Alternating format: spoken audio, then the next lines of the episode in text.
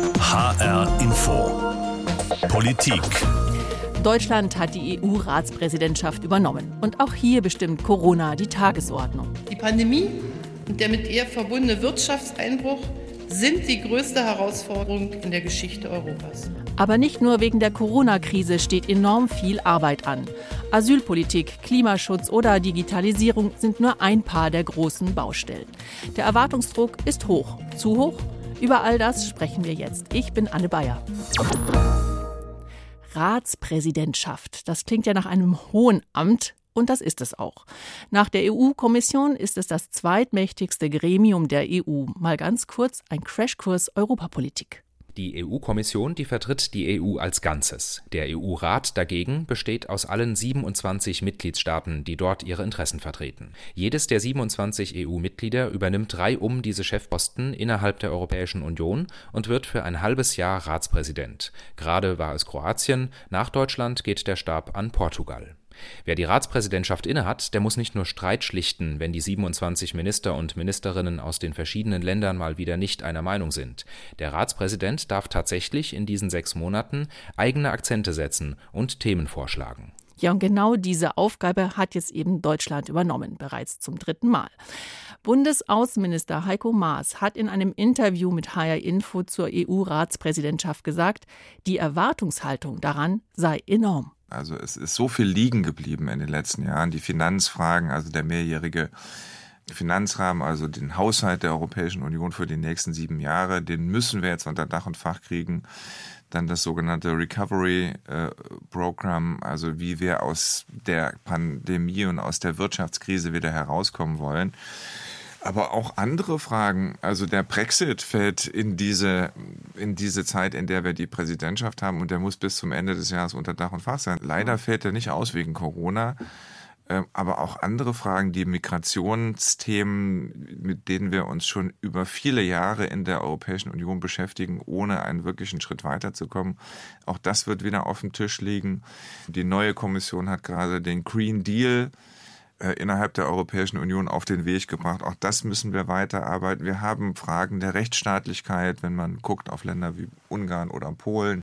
Also das, was Außenminister Heiko Maas da in einer Minute zusammengefasst hat, ist eine ganze Menge, was an Themen in Brüssel derzeit auf dem Tisch liegt. Und über all das spreche ich jetzt mit unserem Korrespondenten in Brüssel, Alexander Göbel. Alex, das klingt ja nach ganz schön dicken Brettern, die da gebohrt werden müssen und die dem ein oder anderen Politiker ja schon anscheinend schlaflose Nächte bereitet haben.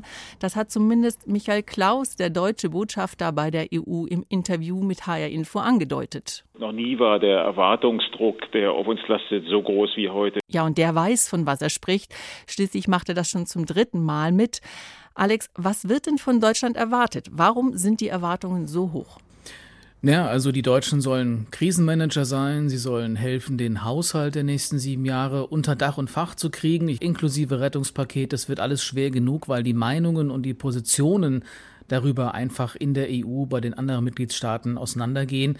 Aber Deutschland hat ja schon Ratspräsidentschaften mehrere gehabt. Die letzte 2007, die gilt bis heute als sehr erfolgreich, weil am Ende dann eine Ratspräsidentschaft weiter unter den Portugiesen damals der Vertrag von Lissabon äh, dabei rausgekommen ist. Das ist immerhin der Grundlagen- oder auch Reformvertrag der EU 27. Und ähm, daran, also an so großen Würfen sozusagen, wird Deutschland auch diesmal wieder gemessen werden als Vermittler, Krisenmanager und das eben zwischen diesen großen Problemen äh, Corona und Brexit. Ja, also Corona ist ja jetzt erstmal das allbeherrschende Thema und Europa steckt deswegen ja tatsächlich auch in einer Wirtschaftskrise. Deswegen hat man ja jetzt auch beschlossen, also nicht nur Deutschland, sondern auch die anderen Staaten, Milliarden an neuen Krediten aufzunehmen. Welche Akzente kann hier Deutschland denn als stärkstes wirtschaftliches Land überhaupt setzen? Naja, also Deutschland kann auf jeden Fall Dynamik reinbringen, Zeichen setzen, dass man über seine Schatten springen kann mit Blick auf das große Ganze. Also wenn ich dran denke, dass Deutschland, also die Bundeskanzlerin zum Beispiel immer kategorisch Nein gesagt hat zu Schuldenvergemeinschaftung in der EU, jetzt soll ja genau sowas in der Art auch kommen, sogar angestoßen von Deutschland zusammen mit Frankreich. Dieser Rettungsfonds, der zum großen Teil aus Schuldenaufnahme finanziert werden soll, äh, mit Zuschüssen für die am schwersten von Corona getroffenen Staaten in der EU, das ist eine Kehrtwende, das ist ein echter Paukenschlag und das wird auch so wahrgenommen. Ich habe äh, vor Beginn der deutschen Ratspräsidentschaft mit Reinhard Bütikofer gesprochen. Es ist ein EU-Parlamentarier, sozusagen auch Urgestein der Grünen. Er findet, ähm, es trifft sich ganz gut, dass jetzt gerade Deutschland dran ist. Man kann schon sagen, dass in einer so schwierigen Situation, wie wir sie gerade erleben, eines der starken Mitgliedsländer den Karren ziehen muss, ist, glaube ich, eher ein Glücksfall. Ja, also oft hieß es ja, ach, die Deutschen, die dominieren immer alle, die nerven und was Reinhard Bütikofer hier sagt, das bestätigt eigentlich auch, was ich sonst so höre hier in Brüssel. Es ist halt so, dass von Deutschland gerade mehr Führung erwartet wird äh, als äh, früher. Würdest du denn sagen, hat Corona die EU trotz aller Schwierigkeiten, die es da jetzt zu bewältigen gilt, eher zusammengeschweißt oder weiter auseinandergetrieben? Ja, also auseinandergetrieben hat Corona auf jeden Fall die Mitgliedstaaten eine ganze Weile, wenn man daran denkt, dass überall die Schlagbäume hochgingen, auch eben in Deutschland, in Polen. An, also diese, diese Bilder sind ja noch allen vor Augen von kilometerlangen Staus von LKWs, die nicht nach Deutschland reinkamen. Also was jetzt dann aber die, die weitere Entwicklung angeht, würde ich es mal vorsichtig formulieren. Corona kann politisch auf jeden Fall einiges bewirken, dass die EU, und ich meine hier sowohl die Institutionen in Brüssel als auch die Mitgliedstaaten, zusammenbringt. Das wäre schon eine ganze Menge und es wäre wirklich auch lebensnotwendig für dieses ganze Projekt in dieser Phase. Merkel und Macron äh, haben sozusagen den Abgrund geschaut, würde ich sagen. Äh, schon mal, das gab es schon mal während äh, oder auch nach der Wirtschaftskrise 2010, als man gemerkt hat, hier könnte uns die ganze EU um die Ohren fliegen, wenn wir nichts tun. Und genau das haben sich ähm, Merkel und Macron bewusst gemacht. Sie haben eben erkannt, dass Corona sozusagen imstande ist, die Wirtschaft in vielen Mitgliedstaaten so zu sprengen, dass der, der gesamte Binnenmarkt in Gefahr ist. Also ganz zu schweigen von politischen Krisen, die man mit sowas heraufbeschwören könnte, weil die Rechte in Europa ja nur auf sowas wartet, auf solche Konflikte.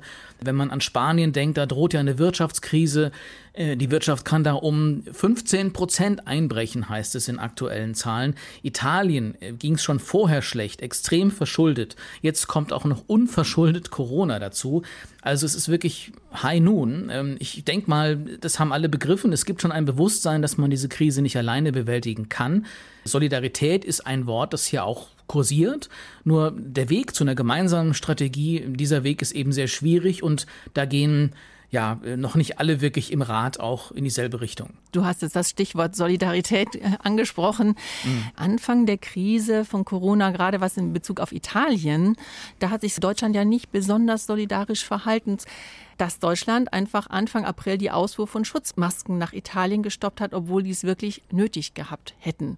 Mhm. Also verstärkt das dann nicht die Ablehnung der Italiener, wenn ausgerechnet jetzt Deutschland die Ratspräsidentschaft übernimmt? Also diese Stimmung hat es auf jeden Fall gegeben und ich glaube, wir können nur froh sein, was auch die Zusammenarbeit mit Italien angeht, dass Deutschland und Frankreich da, salopp gesagt, die Kurve gekriegt haben aus italienischer Perspektive. In Italien wird ja mit großer Freude jetzt wahrgenommen, dass Deutschland da sagt, ja, wir wollen eben nicht zurückzuzahlende Zuschüsse geben, damit äh, ihr euch erholen könnt, weil Kredite hat Italien ja mehr als genug, die es noch abbezahlen muss. Also da ist die Regierung momentan schon eher besänftigt, würde ich sagen, auch wenn sie eben keine Corona-Bonds in dem Sinne wirklich kriegen. Aber klar ist, ähm, es gibt diesen, diesen Spaltpilz und das ist auch eine Sache, wie diese hochgezogenen Schlagbäume zwischen Deutschland und Frankreich in einer gewissen Zeit, wo es im Saarland ja auch äh, schlimme Szenen gegeben hat an der Grenze zu Frankreich. Äh, Rechtspopulisten werden das weiterhin ausschlachten, diesen Sündenfall sozusagen. Äh, Salvini in Italien, aber auch Orban in Ungarn, auch in Slowenien in der Regierung dort mit einem ja eher rechtsorientierten Ministerpräsidenten, auch in Serbien, das ja noch EU-Mitglied werden will, das ja flirtet mit, äh, mit, mit China zum Beispiel und sagt, China sei unser bester Freund, nicht die EU, wir sind von der EU verlassen. Und ähm, das darf eben nicht passieren, dass ein Land dann irgendwie fragt, ja, ähm, was ist denn der Mehrwert für mich, äh, wenn ich in der EU bin oder bleibe oder hingehe? Äh, diese Frage darf niemals mit kein Mehrwert be beantwortet werden, sozusagen, weil dann ist das das Ende dieses Projekts. Ja, und es geht eben einfach um viel Geld, dieses große Konjunkturprogramm. Ja. Und du hast die Zuschüsse gerade angesprochen. Das stößt ja auch nicht bei allen auf Zustimmung. Also da gibt es ja die sogenannten sparsamen Vier, also Österreich, Niederlande, Dänemark und Finnland. Die versuchen da dann doch eher zu bremsen. Wie kann man die denn mit ins Boot holen? Ja, also das ist im wahrsten Sinne Verhandlungssache. Das ist der, der mhm. Kern der EU. Äh, da gibt es die Befürchtung bei diesen Ländern, dass andere, die das Geld bekommen sollen, also Italien, Spanien zum Beispiel, eben nicht bloß Corona-Folgen bekämpfen, sondern ihre Haushaltslöcher stopfen. Aber ähm, ich habe den Eindruck, Österreich und Dänemark äh, bei diesen Vieren sind schon nicht mehr ganz so hart dabei. Und ähm, es muss einfach gelingen, da ein Angebot zu machen. Das wird eben auch eine Herausforderung für die deutsche Ratspräsidentschaft, dass man auch diesen besonders hartleibigen Schweden und den Niederländern entgegenkommt, die ja sagen, auf keinen Fall Zuschüsse, nur Kredite. Das wird auf jeden Fall ja schon eine Verhandlungsschlacht und wahrscheinlich nicht nur eine.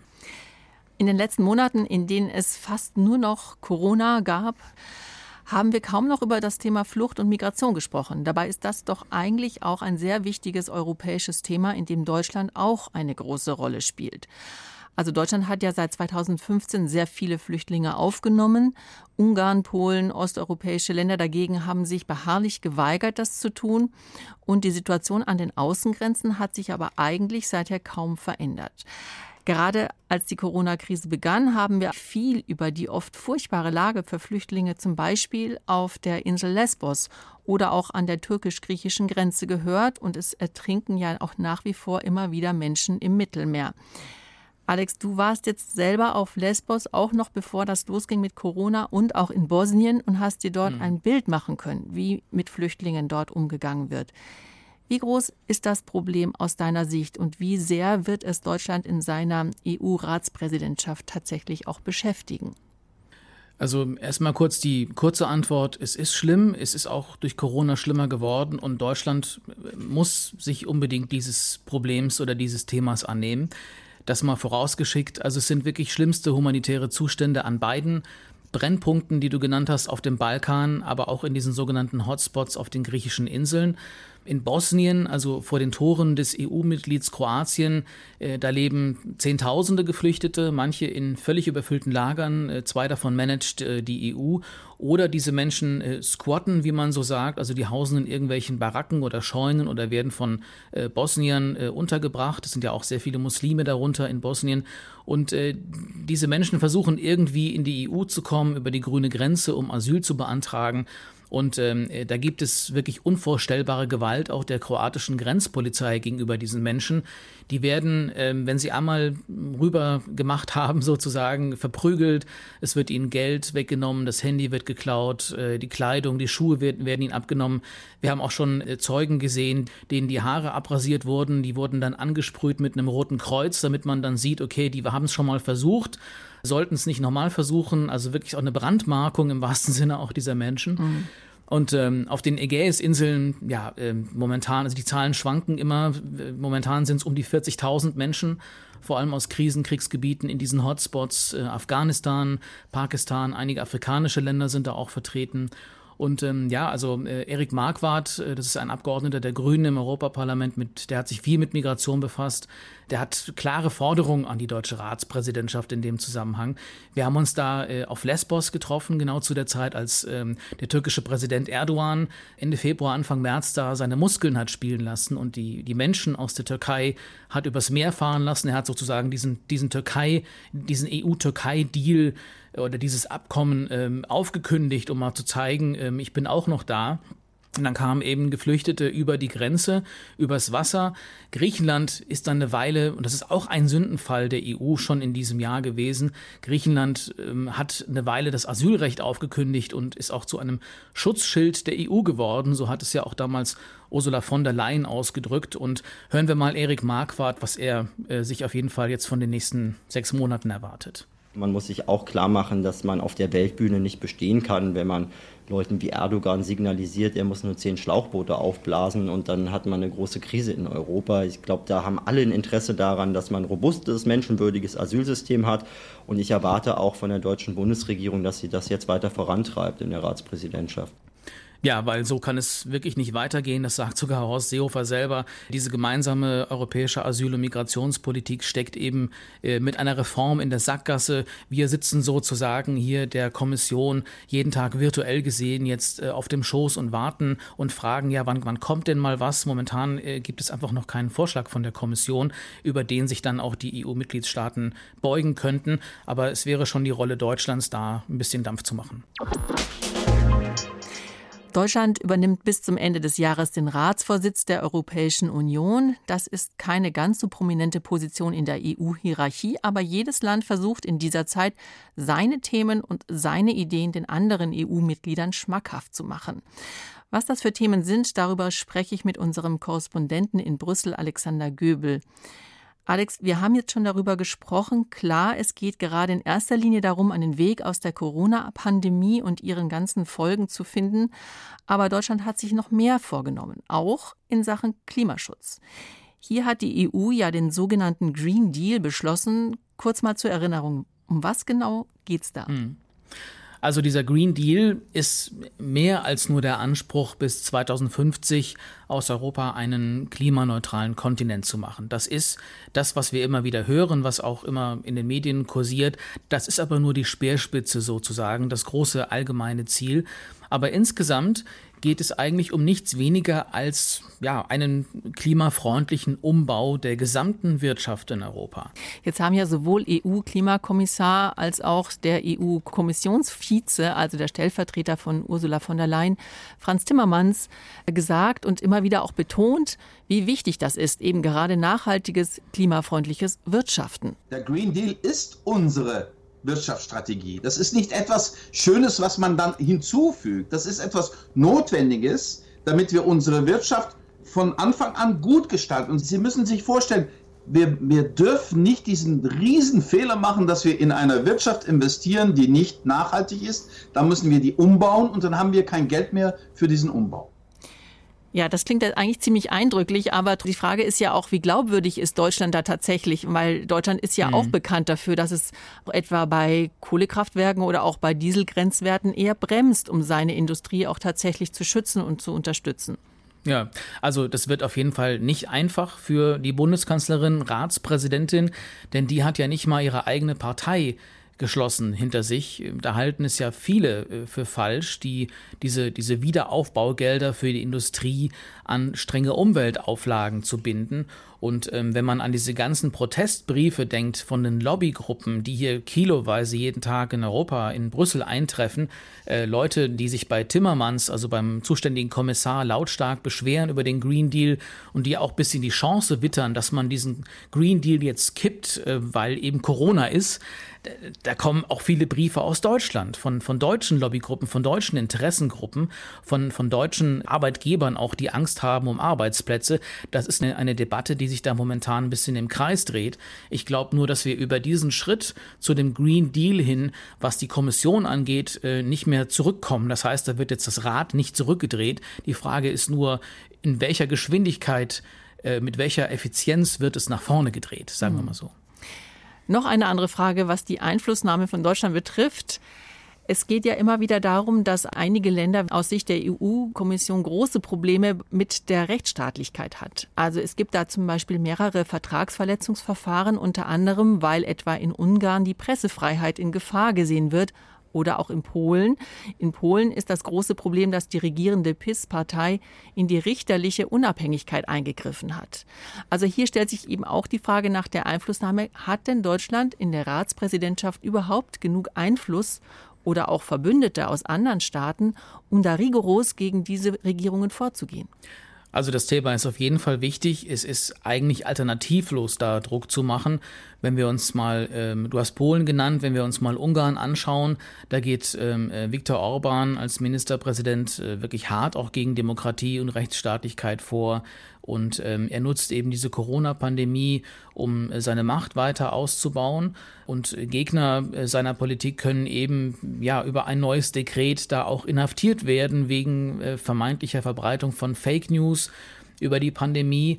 Und ähm, ja, wir, wir können uns mal Reinhard Bütikofer dazu anhören, den grünen Abgeordneten, den habe ich dazu auch befragt. Er hat nämlich auch gesagt, es muss unbedingt einen Link geben, eine Verbindung geben zwischen dieser Ratspräsidentschaft und dem genauen Achten auf dieses Thema Rechtsstaatlichkeit. Warum sollten wir eigentlich, fragt sich doch jede Bürgerin, jeder Bürger zu Recht, warum sollen wir EU-Steuergeld an äh, die ungarische Regierung ausschöpfen? Wenn wir wissen, dass Herr Orban damit seine Spezies bedient oder das Geld sogar benutzt, um damit Kampagnen gegen die EU zu finanzieren. und so tut, als wäre China ein besserer Freund als die Demokratien im Rest Europas und äh, versucht eine Diktatur einzuführen. Ich meine, wenn wir anfangen, das auf die leichte Schulter zu nehmen oder umgekehrt, wenn wir nicht endlich anfangen, es nicht mehr auf die leichte Schulter zu nehmen, dann zerfällt ja da die EU an einer, an einer zentralen Stelle. Ja, also er fordert, dass der Haushalt inklusive Rettungspaket mit Rechtsstaatsprinzipien verknüpft sein muss. Das war ja schon auch vorher äh, vor Corona eine Forderung von Deutschland in diesen äh, Haushaltsdebatten, die wir schon hatten, auch, dass Deutschland sagt, ja, wir zahlen gerne auch mehr in den Haushalt ein, aber dann wollen wir eben auch Reformen eingepreist sehen. Bei grünen Investitionen, bei Digitalisierung, aber eben auch bei Rechtsstaatlichkeit. Und daran wird die Ratspräsidentschaft, die Deutsche, sich selbst erinnern müssen an das, was sie schon gesagt hat, äh, wohinter sie nicht wieder zurück kann, aber auch eben die anderen Mitgliedstaaten. Dann gucken wir mal auf Europa und den Rest der Welt. Man hat in den letzten Jahren ja oft gehört aus der europäischen Politik, Europa alleine kommt nicht an gegen die anderen wirtschaftlich und militärischen Großen in der Welt. Dazu hat uns auch Außenminister Heiko Maas etwas gesagt. Wir leben in einer Zeit der neuen Großmächte-Konkurrenz zwischen den USA, China und Russland. Und äh, wir werden als Europäer nur dann eine Chance haben, unsere Interessen und unsere Werte äh, durchzusetzen, wenn wir dies als Europäer tun. Jedes einzelne Land, jedes einzelne Mitgliedsland ist zu klein, um in dieser Großmächte-Liga mitzuspielen. Und deshalb müssen wir uns auch viel mehr bei all den wichtigen globalen Themen und Herausforderungen als Europäer äh, aufstellen gegenüber China, gegenüber Russland und ja, bedauerlicherweise auch immer mehr gegenüber den Vereinigten Staaten. Die USA, China, Russland kann sich da im kommenden halben Jahr etwas ändern? Also kann Deutschland mit seiner Ratspräsidentschaft etwas bewegen, damit Europa insgesamt seine Position im Spiel der Mächte behält oder sogar wichtiger und stärker wird? Alex, was meinst du? Ja, also diese Pandemie, das ist ja die erste große internationale Krise in den letzten Jahren, vielleicht auch Jahrzehnten, in denen die USA jetzt nicht mal den Anspruch erheben äh, zu führen und China will zwar dominieren, aber nicht führen, das ist schon ein Unterschied. Also da löst sich sozusagen der Multilateralismus von beiden Seiten auf. Und deswegen, ja, es ist ja das, was Heiko Maas gesagt hat. Es muss Europa sich klar darüber sein, dass es mit einer gemeinsamen Stimme spricht. Das ist wirklich eine sehr abgegriffene Formel, aber das muss eben wirklich verinnerlicht werden, dass man das nicht nur intern tut, sondern auch andere Partner findet dann kann das auch eine besondere Position werden. Es ist wirklich eine spannende Phase, in der sich sozusagen die Pole in der Welt auflösen, jeder nur noch an sich denkt und gleichzeitig wir eine Europäische Union haben, die sich auch neu ausrichten muss. Das ist eine große Gefahr, aber vielleicht auch eine Chance für diese Europäische Union. Mhm. Wenn wir dann nochmal auf das Thema Corona zurückkommen. Europa arbeitet ja auch gemeinsam an der Suche nach einem Impfstoff mhm. gegen Corona. Kann man das dann als Signal verstehen? Auf die USA und China kann man sich nicht mehr wirklich verlassen. Wir nehmen das jetzt lieber ja. selbst in die Hand, ja? Also das ist eigentlich genau das. Das ist so eine ähm, Art von äh, Interpretation von Führung, würde ich sagen. Denn es war ja die Initiative der EU-Kommission, Geld zu sammeln, viel Geld Geld für den Impfstoff. Es hat ja da eine richtige Online-Geberkonferenz gegeben. Da wurden ja fast 8 Milliarden Euro gesammelt. Und äh, Ursula von der Leyen selber hat sich ja nicht nehmen lassen, da als äh, Lottofee bzw. Corona-Fee äh, diese Veranstaltung zu moderieren und praktisch wie beim Eurovision Song Contest ein Land nach dem anderen aufgerufen hat mit sogenannten Pledges. Das heißt, jedes Land musste praktisch online live sagen, wie viel es dann irgendwie geben will. Und äh, interessant war, dass die USA da gar nicht mitgemacht haben. China war dabei, hat aber nichts versprochen, auch nicht viel besser. Aber es gab eben neue Partner. Gavi zum Beispiel, die internationale Impfinitiative, die Gates Stiftung, die WHO.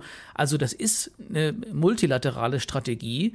Und ähm, ja, also wenn die EU jetzt eben nicht nur immer Angst hat, zerrieben zu werden zwischen diesen Großmächten USA und China, wenn man dann selbstbewusst auftritt und auch diese Fahne des Multilateralismus nicht nur hochhält, sondern sie auch nutzt, äh, dann äh, kann das was werden mit der Geopolitik. Auch wenn ich jetzt da Wasser in den Wein gießen muss, äh, wenn wir uns den nahen Mittleren Osten anschauen oder auch Afrika, da ist noch sehr viel Luft nach oben, beziehungsweise da ist es eher, sind wir eher ein außenpolitischer Zwerg, beziehungsweise vernachlässigen auch viele Teile der Welt. Also da ist noch viel Luft nach oben, aber dieses Impfthema oder dieser Impfstoff hat gezeigt, dass man da durchaus neue Strategien entwickeln kann. Bei all diesen vielen Themen kann man verstehen, dass vielleicht der ein oder die andere deutsche Politikerin, Politiker in Brüssel derzeit vielleicht nicht so viel schläft. Oder Alex? Ja, also absolut, das sind alles sehr erfahrene Leute hier, die damit befasst sind, aber Schlaf kriegen die in der Tat nicht viel, weil man wirklich angesichts dieser ganzen Probleme nicht weiß, wo man eigentlich anfangen soll.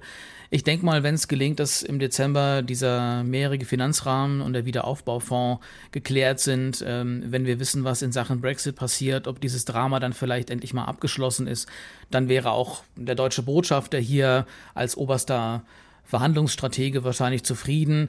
Aber äh, klar, viel Schlaf äh, kriegt in dieser Zeit niemand, auch wir nicht als Korrespondentinnen und Korrespondenten in den nächsten Monaten. Deutschland übernimmt nun ein halbes Jahr lang die EU-Ratspräsidentschaft. Klar ist, das Thema, das nach wie vor alles beherrscht, ist die Corona-Pandemie mit all ihren Folgen.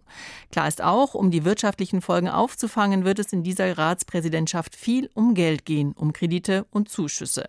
Aber es sind auch immer wieder die Fragen um Werte und Zusammenhalt, die die Politiker und Politikerinnen in Brüssel beschäftigen werden. Über all das habe ich mit Alexander Göbel gesprochen. Er ist unser Korrespondent vor Ort in Brüssel. Und das war HR Info Politik. Diese Sendung finden Sie als Podcast auf unserer Website hrinforadio.de oder auch in der ARD Audiothek. Und ich möchte Sie noch auf zwei weitere Sendungen hinweisen. Und zwar zum einen geht es in der Wirtschaftssendung, auch in HR Info, um die deutsche EU-Ratspräsidentschaft und zwar um die wirtschaftlichen Aspekte. Und das ganze Interview mit Außenminister Heiko Maas, das finden Sie auch auf hrinforadio.de unter der Rubrik HR Info das Interview. Mein Name ist Anne Bayer.